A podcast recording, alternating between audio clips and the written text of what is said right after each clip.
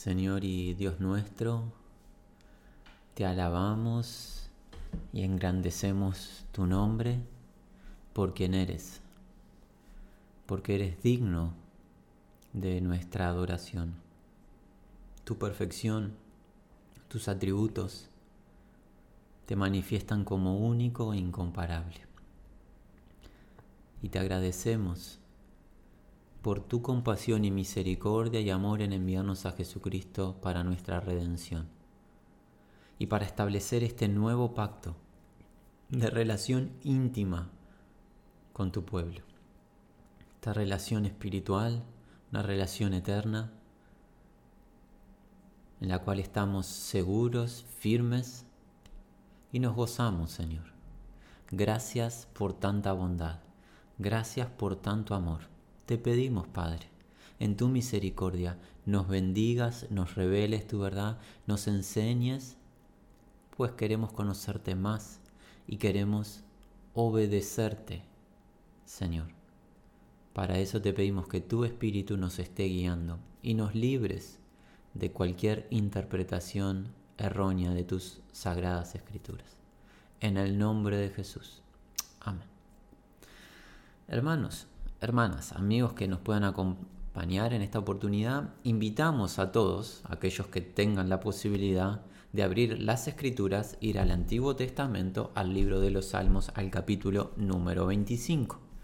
Libro de Salmos, capítulo número 25, estaremos leyendo un solo versículo que va a ser el comienzo de este encuentro y ya veremos de qué se trata el tema. Pero David dice así, el salmista David, el rey de la nación de Israel, este varón conforme al corazón de Dios, inspirado por el Espíritu Santo, nos dice en el Salmo número 25, versículo 14, la comunión íntima de Jehová es con los que le temen, y a ellos hará conocer su pacto. El secreto, la intimidad, la cercanía de Dios es con los que le temen o les reverencian. Y a ellos Dios va a revelar, va a manifestar su pacto. Nosotros sabemos por la revelación de las escrituras que Dios ha establecido un nuevo pacto, una manera de relacionarse con aquellos que llama, un nuevo pacto de gloria, de salvación, de vida eterna. Y todo esto a través de qué? De un trato a modo de comunión entre Dios y los que Él mismo llama. Y ese es el tema que queremos compartir hoy. A modo de resumen, este es un tema muy profundo, es un tema en el que debemos dedicar nuestra vida a escudriñar, pero nosotros queremos simplemente dar títulos acerca de la comunión con Dios y en especial la comunión con los hijos de Dios es lo que estaremos procurando compartir en este encuentro. Dice el salmista David que la comunión íntima de Jehová es con los que le reverencian, le temen, le respetan y a ellos hará conocer su pacto. Este nuevo pacto que lo tenemos en los profetas y también en el Nuevo Testamento, por ejemplo, libro de Hebreos. Estamos afirmando verdades que hemos trabajado a lo largo del tiempo. Hebreos capítulo número 8, el autor de Hebreos cita al profeta, por ejemplo, Jeremías, respecto del el nuevo pacto. Y dice así, Hebreos capítulo número 8, a partir del versículo 8. Nuevo pacto. He aquí vienen días, dice el Señor, en que estableceré con la casa de Israel y la casa de Judá un nuevo pacto. No como el pacto que hice con sus padres el día que los tomé de la mano para sacarlos de la tierra de Egipto porque ellos no permanecieron en mi pacto y yo me desentendí de ellos, dice el Señor. Por lo cual, este es el pacto que haré con la casa de Israel, después de aquellos días, dice el Señor. Pondré mis leyes en las mentes de ellos, y sobre su corazón las escribiré o las grabaré. Seré a ellos por Dios, ellos me serán a mí por pueblo, y ninguno enseñará a su prójimo, ni ninguno a su hermano, diciendo, conoce al Señor, porque todos me conocerán, desde el menor hasta el mayor de ellos, porque seré propicio a sus injusticias, y nunca más me acordaré de sus pecados y de sus iniquidades o transgresiones. Este pacto es un pacto de compañerismo o de intimidad, comunión con Dios.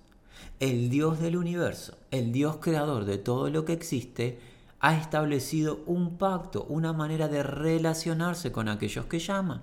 Y es un pacto en el cual Dios se compromete a revelar su verdad a aquellos que llama no importando la capacidad intelectual de los llamados, sino que lo que importa y es relevante es la voluntad de Dios en revelarse o en manifestarse a los que llama. Dios escribe su ley, graba su ley y su verdad en el interior de los que llama. Y los llama para tener relación con ellos. ¿Por qué? Porque Él va a ser el Dios del pueblo y los llamados serán el pueblo de Dios. Y este es un pacto no solo de relación íntima, no solo es un pacto de revelación y conocimiento de los llamados para con el Dios que llama, sino que es un pacto de absoluto perdón de nuestra iniquidad, limpieza y purificación de nuestra maldad. Por ende, el nuevo pacto, este relacionamiento nos habla de una compañerismo, comunión, y ya veremos el significado literal de esa palabra en unos minutos, con Dios. Intimidad con Dios. Y esto no debería de sorprender a nadie. ¿Por qué? Porque en la primera carta a los Corintios, en el capítulo número 1, Pablo, Pablo nos cuenta, en el versículo número 9, primero nos cuenta un atributo de Dios. ¿Cuál? Fiel es Dios. Si tú eres estudioso de las escrituras y estás comenzando a eh, recibir conocimiento, el Espíritu está empezando a revelar tu verdad, estás dando tus primeros pasos en escudriñar las escrituras, nosotros te animaríamos a que destaques estas tres palabritas. Fiel es Dios, algo muy sencillo de declarar, pero algo muy profundo de comprender. Dios es confiable. Dios cumple todo lo que promete. Dios es digno de la total confianza de tu parte, pues Él nunca te va a engañar, nunca te va a mentir, nunca te va a fallar, nunca siquiera exagerará una sola de sus declaraciones.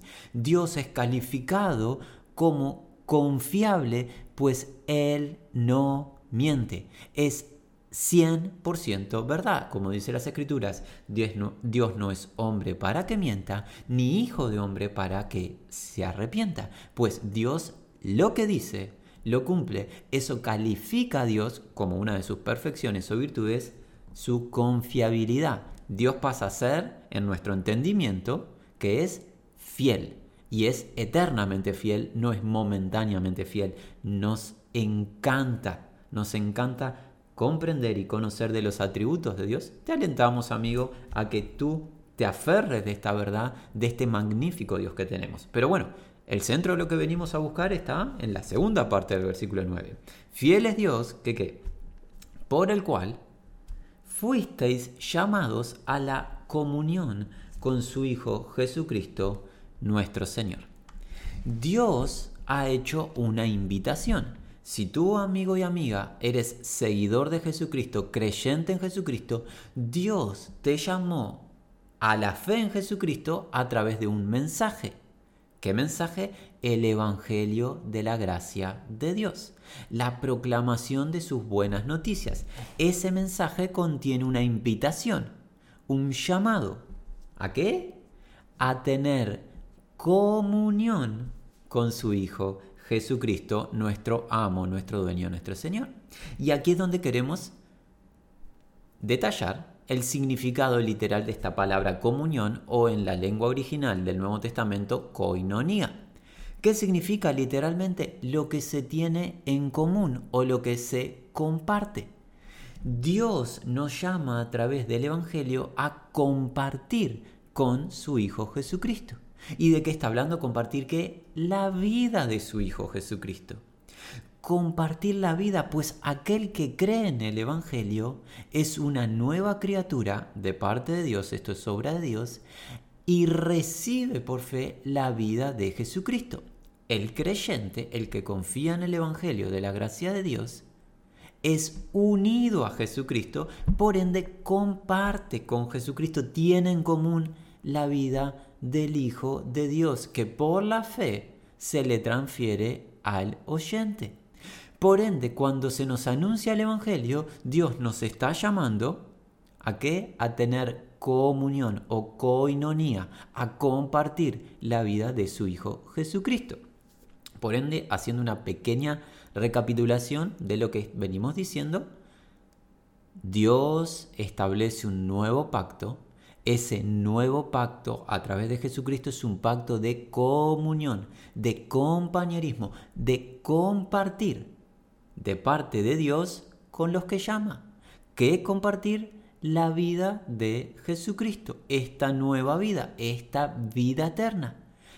Esa vida en la cual conocemos ahora a Dios, pues Dios se revela a los que llama, cumplimiento de dicho nuevo pacto.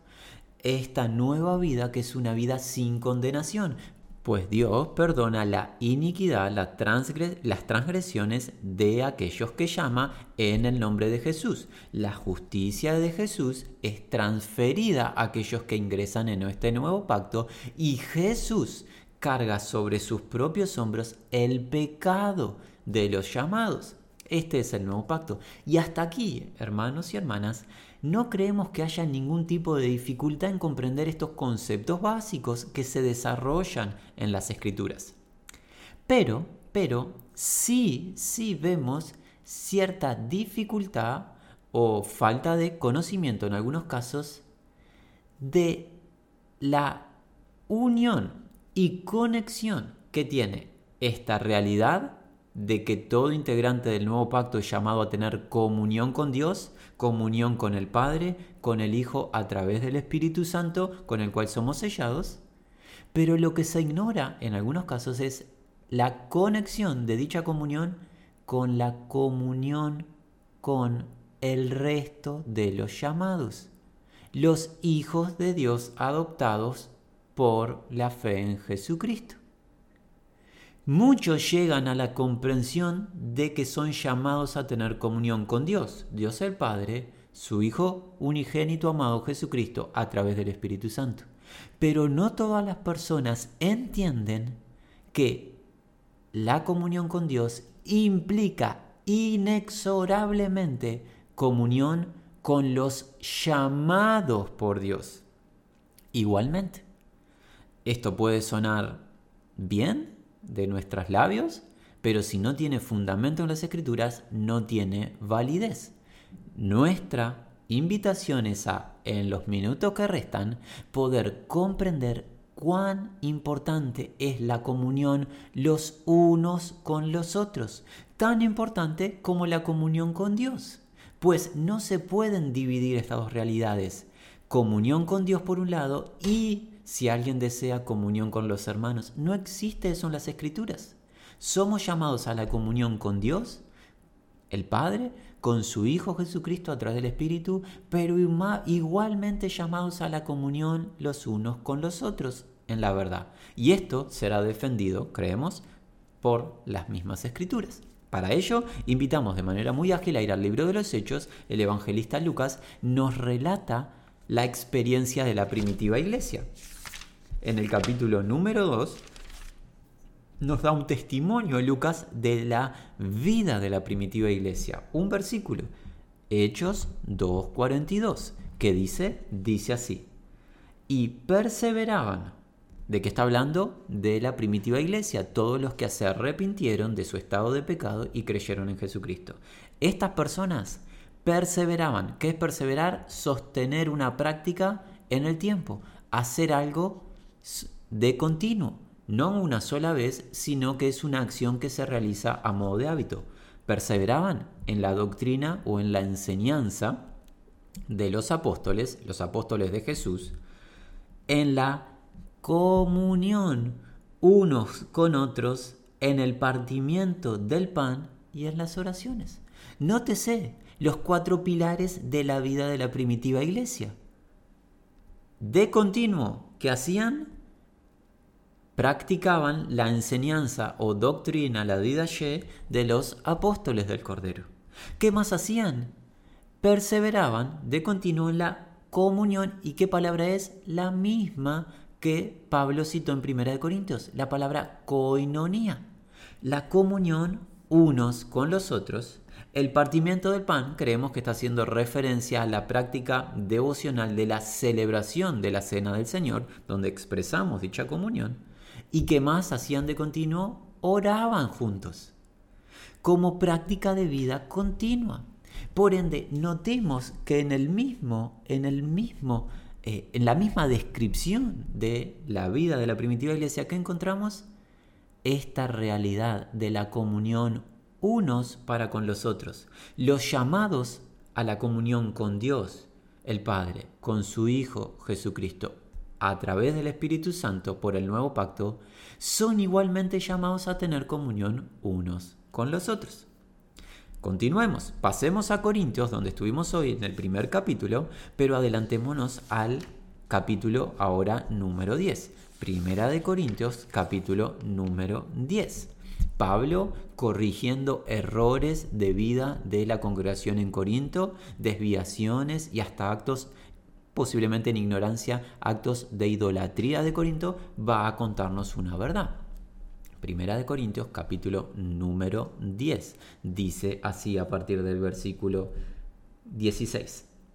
La copa de bendición que bendecimos no es la comunión de la sangre de Cristo, y esto para nosotros no debería ser dificultad, pues Jesús mismo se encargó de enseñarnos en la en la instauración de la celebración de su cena que Él sellaría el nuevo pacto con su propia sangre y que al nosotros beber la copa estamos haciendo memoria de este acto sacrificial de Jesús a nuestro favor y participamos de dicho sacrificio, pues hemos sido unidos a Cristo. Esto no debería de tener dificultad de la gloria que trae la sangre derramada inocente del Cordero Pascual a nuestro favor, obteniendo eterna redención para todos los llamados. Pero aquí viene la parte que nosotros queremos destacar acorde a nuestro tema. El pan que partimos no es la comunión del cuerpo de Cristo.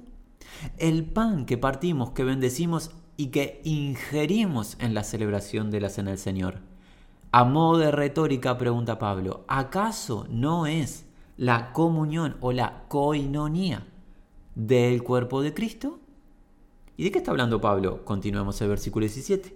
Siendo uno solo el pan, nosotros, primera persona de plural, ¿quiénes? Los creyentes, nosotros, con ser muchos, somos un cuerpo, pues todos participamos de aquel mismo pan que acaba de enseñar Pablo.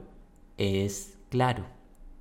Al celebrar la cena del Señor, estamos expresando la comunión, la coinonía que tenemos los miembros del cuerpo de Cristo.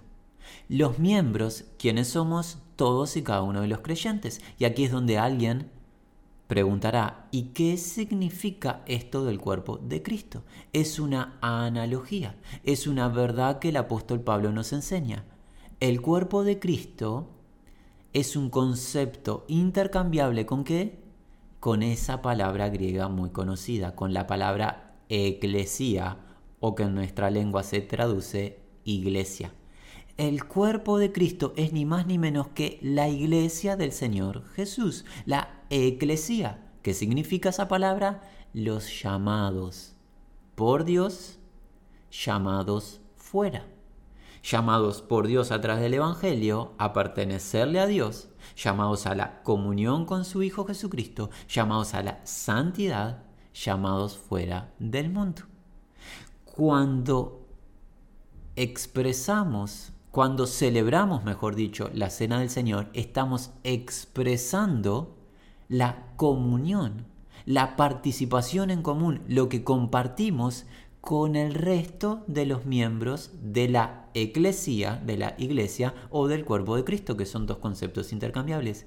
Por ende, en la misma celebración de la cena estamos expresando, declarando que tenemos coinonía con los miembros del cuerpo, con los integrantes de la iglesia. Nuevamente, ¿Qué estamos afirmando en todo esto? Que no existe, no existe en el Consejo de Dios la idea de que una persona tenga comunión con Dios sin tener comunión con los hermanos. No existe esa posibilidad. Somos llamados a la comunión con Dios y a la comunión con los hermanos. Es imposible poder eh, dividir esta realidad y querer tener una comunión eh, individual con Dios sin tener comunión con el pueblo de Dios. Es imposible, es imposible. Ahora alguien dirá, bueno hermanos, eh, entendemos esto, estamos escuchando de que en la primitiva iglesia el apóstol Pablo en Corinto y en el mundo antiguo tenían comunión, tenían compañerismo e-, espiritual los unos para con los otros, los que creyeron en Jesús, pero, pero, ¿qué tenemos en común los integrantes de la iglesia? Porque si tenemos en común con Jesucristo, hemos sido unidos a Él, si creemos en el Padre, si hemos sido sellados con el Espíritu, pero ¿qué tenemos en común los integrantes de la Iglesia siendo tan distintos unos de otros? Distintas edades, distintos contextos, distintas realidades, distinta posición socioeconómica, lo que fuese. Soy tan distinto a las personas de la Iglesia en la localidad donde me congrego, alguien dirá, que yo no experimento o no siento tener nada en común. Y la palabra koinonia vimos que significa lo que tenemos en común o lo que se comparte. ¿Qué se comparte? El apóstol Pablo nos va a decir, lo que tenemos en común es realidad espiritual. Aquí en Corintios, pero en el capítulo número 12, primera de Corintios capítulo número 12, Pablo dice así, Primera de Corintios capítulo número 12 versículos 12 y 13. Porque así como el cuerpo es uno y el cuerpo es la misma idea, la eclesia, la iglesia del Señor Jesús, el cuerpo es uno y tiene muchos miembros, pero todos los miembros del cuerpo, siendo muchos, son un solo cuerpo, así también Cristo. Una sola iglesia en muchas localidades con muchos integrantes, pero una sola iglesia de Jesús, no muchas iglesias de Jesús como si hubiesen distintas realidades, una iglesia, el Señor está levantando, en todas las localidades con muchos integrantes, pero una misma iglesia. 13. Aquí hay clave. Porque por un solo espíritu fuimos todos bautizados en un mismo cuerpo, sean judíos o griegos, sean esclavos o libres, y a todos se nos dio a beber de un mismo espíritu. ¿Qué tienes en común con los individuos en tu localidad que creen en Jesús, tú tienes esto en común, mi amigo, mi amiga, hermano en la fe. Por el mismo Espíritu Santo fueron todos inmersos en el cuerpo de Cristo. Todos y cada uno de los integrantes de la Eclesía fuimos unidos a dicha eh, edificación del Señor por el Espíritu. Y todos y cada uno de los integrantes de la Eclesía o del cuerpo hemos bebido del Espíritu Santo. Hemos sido sellados con el Espíritu Santo. Esa es una realidad común a todo discípulo. No hay nadie que integre la eclesía o la iglesia de Jesús que no tenga en su interior o eh, viviendo por la fe al Espíritu Santo. No hay nadie integrante de la eclesía que no tenga el Espíritu Santo morando en él. Si no lo tiene, es que aún no es de Cristo. ¿Qué más tenemos en común? Pasemos al libro de Efesios. Efesios capítulo número 4. El apóstol Pablo, sigue Pablo ministrándonos, nos dice a partir del el versículo, vamos a partir del versículo 1 a modo de introducción. Yo pues preso en el Señor, Efesios 4.1, yo pues preso en el Señor, os ruego que andéis o que viváis como es digno o acorde de la vocación con que fuisteis llamados. ¿Cómo? Con toda humildad y mansedumbre, soportándoos con paciencia los unos a los otros. Alguien le preguntará a Pablo, ¿por qué yo tengo que soportar a otros seres humanos? ¿Por qué tendré que relacionarme con otros seres humanos? Continúa, solícitos en guardar la unidad del Espíritu, preservar la unanimidad del Espíritu en el vínculo de la paz. Y aquí Pablo va a citar lo que tenemos en común. Aquí está la clave, a partir del 4. Un cuerpo, un Espíritu Santo, un único cuerpo, la Iglesia o la Iglesia del Señor, un solo Espíritu, el Espíritu Santo con que fuimos sellados. Como también fuisteis llamados en una misma esperanza de vuestra vocación. Todos y cada uno de los integrantes de la Iglesia tenemos la misma esperanza. ¿Cuál? El cumplimiento de las promesas de Dios, las promesas del Evangelio de su gracia. ¿Vieron cómo al considerar la verdad empezamos a ver un fundamento igual para todos?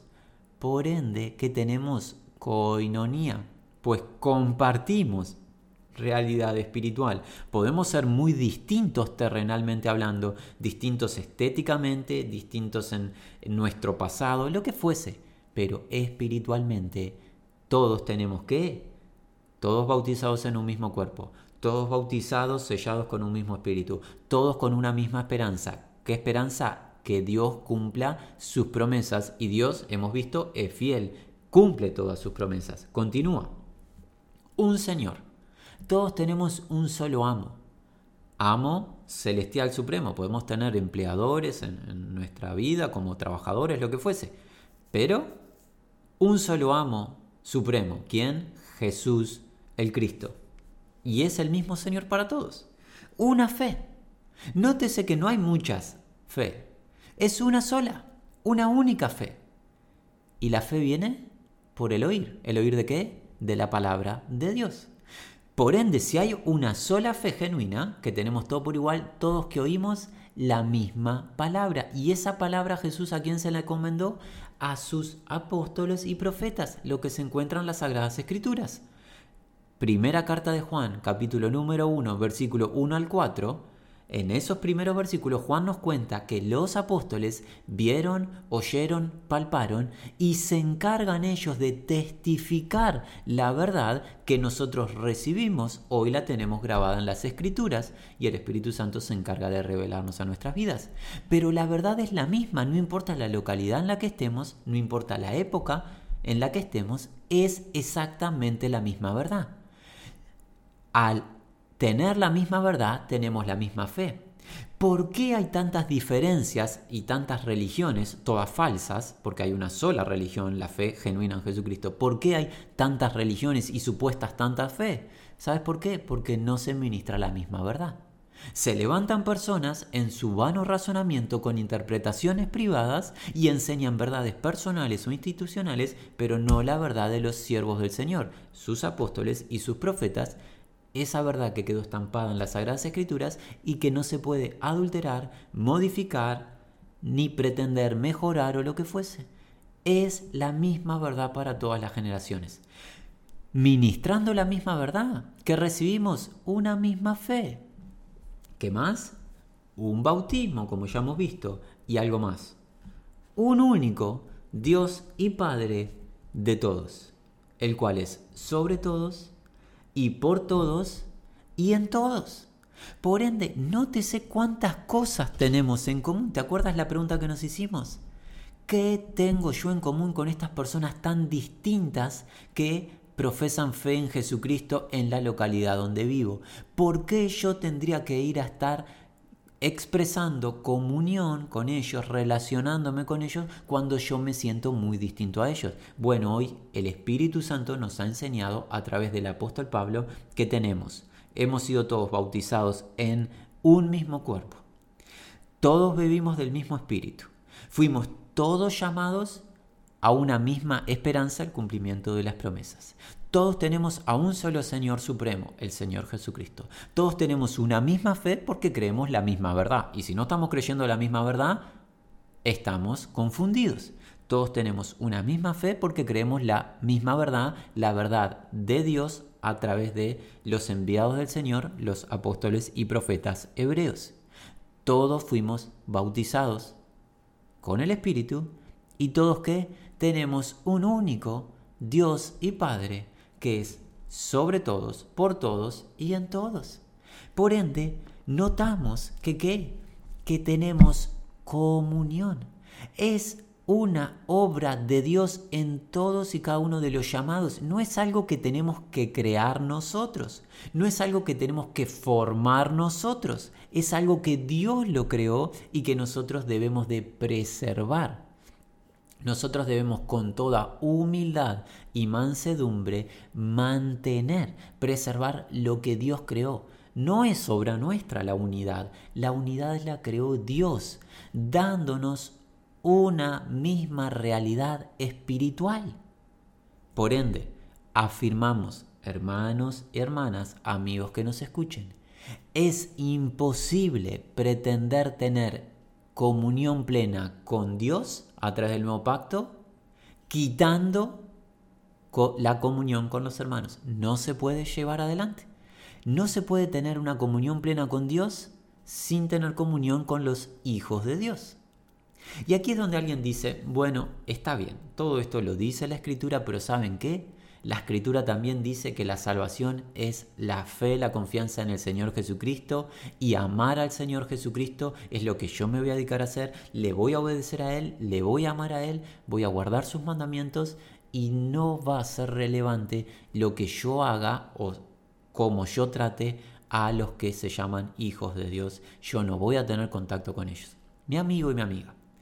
Tú que declaras de esa manera, tú que piensas que puedes tener una relación individual y amar perfectamente al Señor que te llamó y te salvó, déjanos decirte, con la autoridad que la Escritura da, es imposible que tú ames a Jesucristo sin amar a los que son de Jesucristo. Nosotros no tenemos temor alguno de declararlo públicamente. Es imposible amar al Señor sin amar a los redimidos por el Señor. Y alguien dirá, bueno, eso suena una frase muy fuerte. Sí, pero tenemos cómo fundamentarla. Evangelio de Juan. Evangelio de Juan.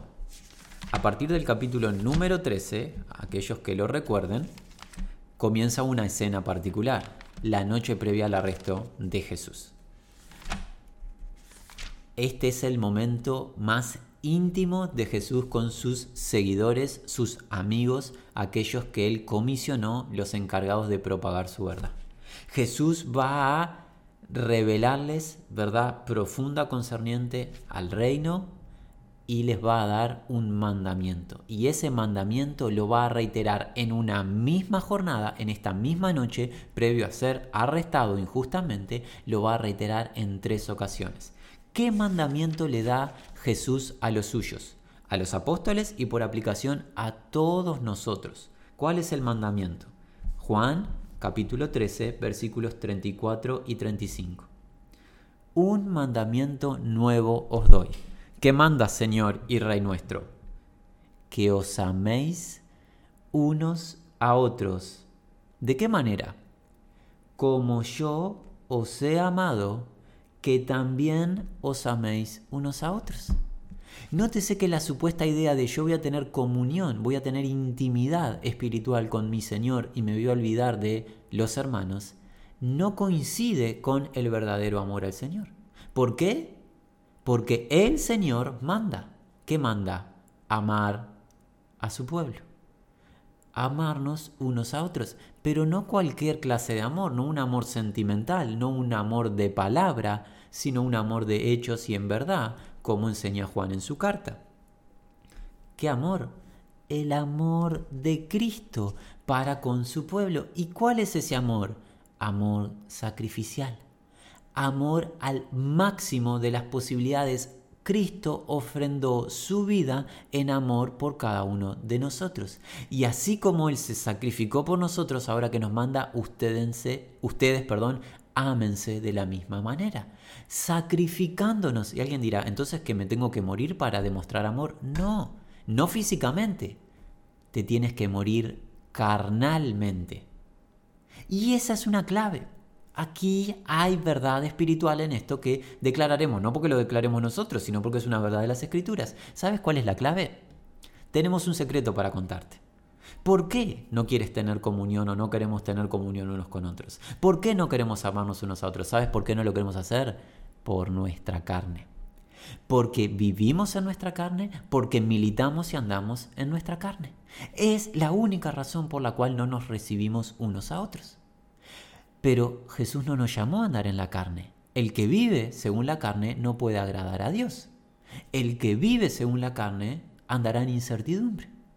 Por ende, para amar al pueblo de Dios, hay que ¿qué? morirse a uno mismo, morirme a mis razonamientos, a mis deseos personales, a mis objetivos, a mi comodidad, morirme a mí mismo para considerar a mis hermanos superiores a mí.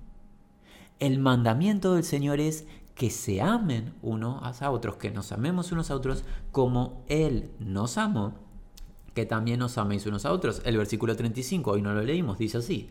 En esto conocerán todos que sois mis discípulos. El mundo va a poder entender o comprender que somos discípulos aprendices de Jesús.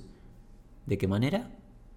Si tuvierais amor los unos con los otros, por ende mi amigo, si tú has dispuesto en tu corazón no amar al pueblo de Dios y mantenerte en una relación aislada con Jesús, tú íntimamente sabes que el mundo nunca va a saber que tú eres seguidor de Jesús. Porque Jesucristo dice que el testimonio para con el mundo de que somos discípulos de Él es el amor genuino, el amor sacrificial que tenemos unos para con los otros. La noche previa al arresto de Jesús continúa. Jesús continúa enseñando. Ahora adelantémonos al capítulo 5. Mira lo que dice Jesús. Por si alguien está confundido, Jesús va a afirmar dos veces más este mandamiento. Juan 15, versículo 12, dice así. Este es mi mandamiento ¿Cuál es tu mandamiento, Señor? ¿Qué quieres que hagan tus siervos? Que os améis unos a otros, como yo os he amado. Que os améis unos a otros, como yo os he amado. ¿Y cómo sigue? 13. Nadie tiene mayor amor que este, que uno ponga su vida por sus amigos. Vosotros sois mis amigos si hacéis lo que yo os mando. ¿Y qué está mandando Jesús? Ámense. Ámense. Y no debería de sorprender a nadie porque ¿te acuerdas qué es, cuál es el cumplimiento de la ley? Toda la ley de Dios, ¿cómo se cumple? Amar a Dios con todo nuestro corazón, alma, mente y fuerza y amar al prójimo como a nosotros mismos. ¿Cómo podríamos nosotros pretender amar a Dios y tener comunión con Dios sin amar a los hermanos, sin tener comunión con los hermanos. No se puede. No se puede. Adelantémonos al versículo 17. Esta es la tercera vez que Jesús va a declarar lo mismo. ¿Qué declara? Juan 15, 17. Esto os mando, que os améis unos a otros. Es enfático. No hay una interpretación posible a la que hemos declarado. El mandamiento de Jesús, la orden de Jesús es amarnos unos a otros. Es imposible amar a Jesús sin amar a los hijos de Dios, a los que confían en Jesús. Es imposible, no se puede practicar, por más que nosotros pensemos que sí. No se puede. Y alguien dirá, sí, yo amo a Jesús, pero no amo a los hijos de Dios. Mira, tú no amas a Jesús si estás en esa postura. Al menos no lo estás haciendo en este momento. Debes de reflexionar. ¿Cómo sabemos eso que no estás amando a Jesús? En Juan, pero en el capítulo 14, unos versículos antes, en el versículo, a partir del versículo 21, Jesús en la misma noche dice esto. Mira, Juan 14, 21. El que tiene mis mandamientos y los guarda, ese es el que me ama. ¿Cómo realmente sabemos si amamos a Jesús? Guardando sus mandamientos. ¿Y cuál es su mandamiento? Amar a los hermanos. Amar a los hermanos sabemos que es guardar los mandamientos de Dios. Hay una estricta relación entre obediencia y amor. No se pueden eh, dividir la una de la otra.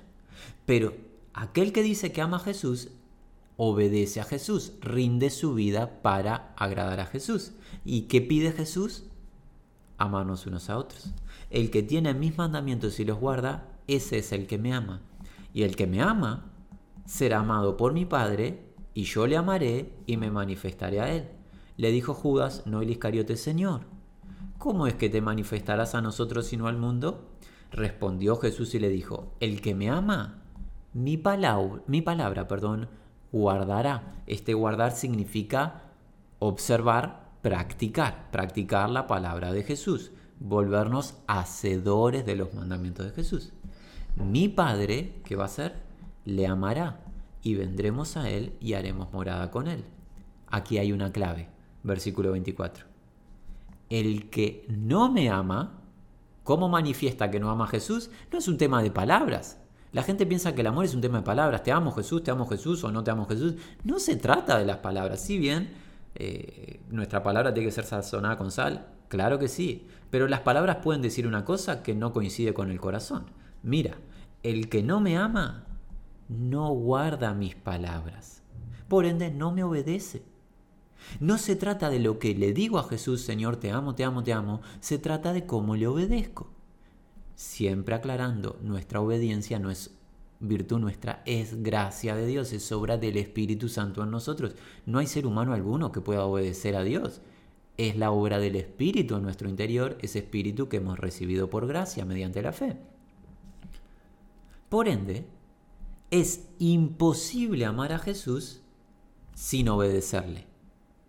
Y la obediencia es a sus mandamientos. ¿Y sus mandamientos cuál es? Amarnos unos a otros. Todo esto afirma la realidad de que no se puede tener comunión con Dios sin tener comunión con los hijos de Dios. No se puede amar a Dios sin amar a los hijos de Dios. Como dice Juan en su primer carta, el que ama al que engendró, ama a los que han sido engendrados por él. ¿Cómo alguien puede decir que ama al Dios que no ha visto sin amar a su hermano que ha visto? Nosotros tenemos este mandamiento de él. El que ama a Dios, ama también a su hermano. Todo esto que hemos declarado se encuentra en la primera carta de Juan. Es una carta hermosa que invitamos a que todo hermano y hermana escudriñe. Nosotros por un tema de tiempo no lo podemos hacer en esta oportunidad, pero toda la carta de Juan debe ser trabajada con precisión de nuestra parte. Tan importante es la comunión que tenemos unos para con los otros, tan vital que sabes qué? Jesús va a realizar una oración a modo de intercesión por sus escogidos previo a su arresto. Dicha oración quedó registrada en, el, en este mismo Evangelio, en el Evangelio de Juan, pero en el capítulo 17. Juan 17, y nos estamos acercando al final. Juan 17 dice así, a partir del versículo 20, Jesús está intercediendo por los apóstoles que están allí, pero por todos los redimidos que llegarían después, incluidos nosotros, hoy, Dice así, Juan 17, 20. Mas no ruego solamente por estos, por los apóstoles, sino también por los que han de creer en mí, en Jesús, por la palabra de ellos. Tú y yo, amigo. Nosotros creemos en Jesús. ¿Por qué? ¿Por una casualidad? No, porque hemos recibido el Evangelio de la Gracia a través del testimonio de los apóstoles, lo que quedó escrito en las Sagradas Escrituras. Hemos creído en Jesús por lo que hemos recibido, lo que hemos oído, la proclamación de la verdad. ¿Y para qué ora Jesús? Por los apóstoles y por nosotros. Versículo 21. Para que todos sean uno, como tú, oh Padre, en mí y yo en ti. Que también ellos, quienes, los apóstoles, y todos los creyentes de todas las generaciones, también ellos sean uno en nosotros para que el mundo crea que tú me enviaste. Nótese la relación entre la unión que tenemos con Dios, Dios el Padre, con su unigénito Hijo amado a través del Espíritu, y la unión que tenemos con los creyentes. No se puede dividir dicha realidad. No puedo declarar yo estoy unido a Cristo, pero no estoy unido a ningún ser humano. Si estoy unido a Cristo, estoy unido a los miembros de Cristo, sus manos, sus pies, que, ¿quiénes son? Hermanos, los hijos de Dios, los que creyeron en el Evangelio de la Gracia. Estoy unido a Cristo, estoy unido a los que creen en Cristo, en cada localidad. ¿Cómo sigue? La gloria que me diste, yo les he dado, Reflexiona sobre esto, amigo. La gloria que el Padre de las Luces le dio a su unigénito Hijo amado, Él nos entregó. Y alguien dirá, ¿para qué? ¿Para que seamos famosos? No. ¿Para que seamos exitosos? No. Aquí te va a dar la razón para que te dio la gloria. Nos dejó su gloria. Para que sean uno, así como nosotros somos uno. No hay espacio aquí para la opinión. No hay espacio para, bueno, si tengo intenciones, si lo deseo, ser uno con mi hermano. Cristo derramó su gloria sobre cada uno de nosotros para que seamos uno. Esta es obra de Él a nuestro favor. No se trata de nuestras opiniones. ¿Cómo podríamos en nuestro sano juicio decir yo voy a agradar al Señor, voy a amar al Señor sin amar, sin tratar a su pueblo? Si Él derramó su gloria para que seamos uno. 23. Yo en ellos y tú en mí, para que sean perfectos o la idea es completos en unidad, para que el mundo conozca que tú me enviaste y que los has amado a ellos como también a mí me has amado. Nótese el testimonio al mundo. Jesús lo reitera. ¿Cuál es el testimonio? La verdad, no hay duda que la verdad, pero el amor y la unidad que tenemos los hijos de Dios los unos para con los otros. Es algo que no es obra humana. No puede el ser humano unirse espiritualmente, es obra de Dios. Y lo que Dios unió, en tema matrimonial, pero en el cuerpo de Cristo aplica lo que Dios unió, no lo separe el hombre. ¿Quién somos? ¿Quién soy yo para decir no necesito a tal miembro del cuerpo de Cristo? ¿No voy a estar con tal miembro del cuerpo de Cristo? ¿Quiénes son los miembros para definir quién sí y quién no? ¿Cuál es la voluntad? Recibirnos unos a otros, amarnos unos a otros con toda humildad y mansedumbre negándonos a nosotros mismos, despojándonos de nuestra carne, de nuestra soberbia, de nuestra vanagloria. Y tenemos que hablar las cosas de manera literal, sin eufemismos. ¿Por qué no nos amamos los hijos de Dios? Porque somos soberbios. ¿Por qué? Porque estamos en nuestra carne mucho tiempo. Porque no tomamos la cruz y seguimos a Cristo. Porque queremos tener razón, porque guardamos rencor, tenemos cuentas corrientes unos para con los otros, no perdonamos, no somos imitadores de Jesús. Debemos cambiar, hermanos, debemos arrepentirnos y empezar a agradar a nuestro Señor, pero agradarle en hechos. ¿Y cuál es la voluntad del Señor? Que nos amemos unos a otros, que seamos uno con la unidad que Él creó, no unidad que vamos a crear nosotros, porque y esto a modo de paréntesis solo lo declaramos, hay una intención maléfica, es más diabólica, de unir distintas religiones. Eso no tiene nada que ver con lo que se enseña en la escritura. Eso es un movimiento satánico y va a desembocar en una obra perversa al final de los tiempos. La unidad es la que creó Jesús en cada uno de los que selló con su espíritu. Hermanos, nos queda un último pasaje para cubrir se encuentra en la carta de Corintios, donde hoy estuvimos, en el primer capítulo de la primera carta de Corintios, hoy estuvimos en el versículo 9, pero ahora queremos agregar el versículo número 10 y de esta manera despedirnos. Primera de Corintios, capítulo 1, versículo 10. Pablo dice así, Os ruego, pues hermanos, por el nombre de nuestro Señor Jesucristo. Aquí hay una súplica solemne Pablo va a decir algo importante, está suplicando, está rogando. ¿Qué Pablo? Que habléis todos una misma cosa y que no haya entre vosotros divisiones. ¿Qué significa divisiones? Habla de un agujero, de una ruptura. No haya espacios entre ustedes. Hablen una misma cosa, no haya agujeros o espacios o rupturas entre ustedes. Sino por el contrario, ¿Que qué?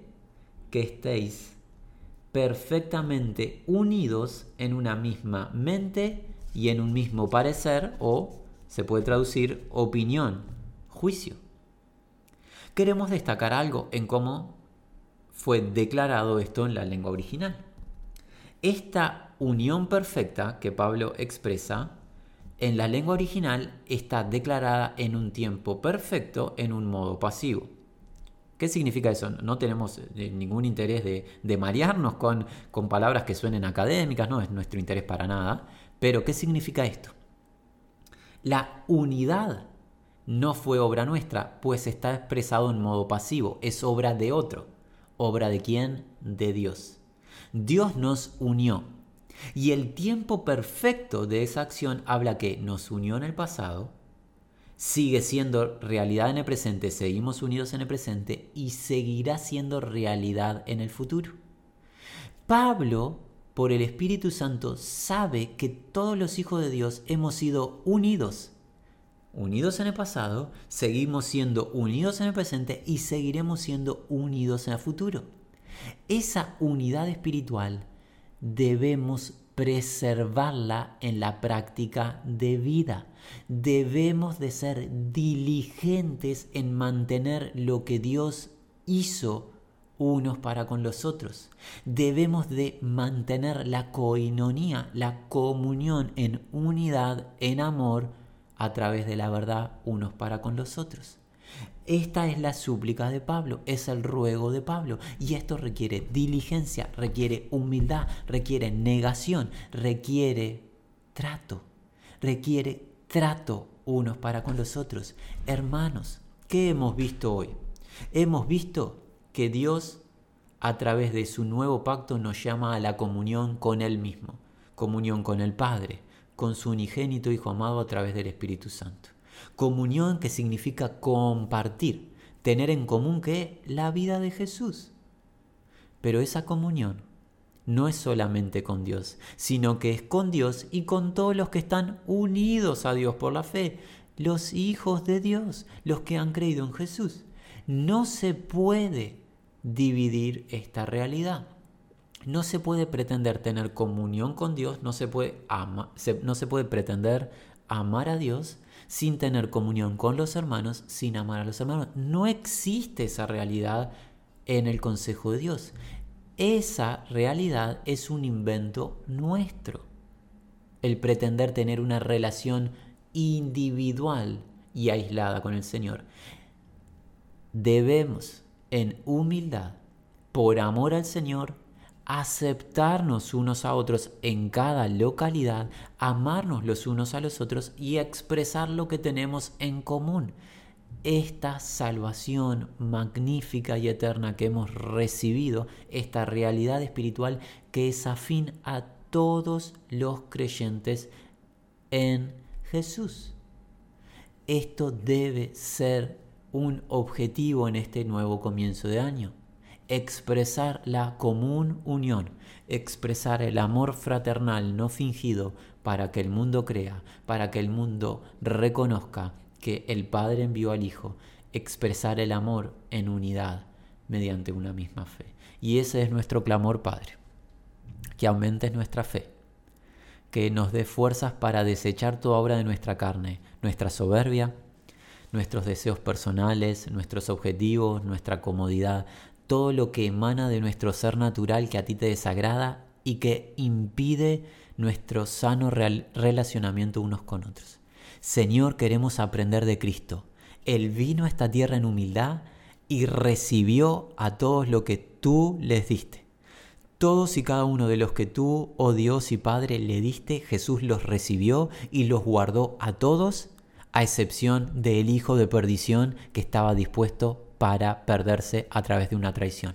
De los que tú le diste, Padre, Jesús a todos recibió, a todos amó y los amó hasta el fin. Enséñanos, oh Señor, a amar a todos tus hijos con un amor fraternal no fingido, a mantener y preservar la unidad que tú creaste, a expresar tu santa comunión los unos para con los otros, para testimonio al mundo, para que el mundo crea, te crea a ti, crea tu verdad y vea que la fe en Jesucristo no es una religión vacía, no es una religión muerta, sino que es poder tuyo de lo alto, es poder de vida, trayendo vida sobre nosotros que estábamos muertos, uniéndonos y permitiéndonos amar a personas muy distintas, pero que tenemos en común la vida de Jesús. Todo esto lo pedimos en su nombre. Amén.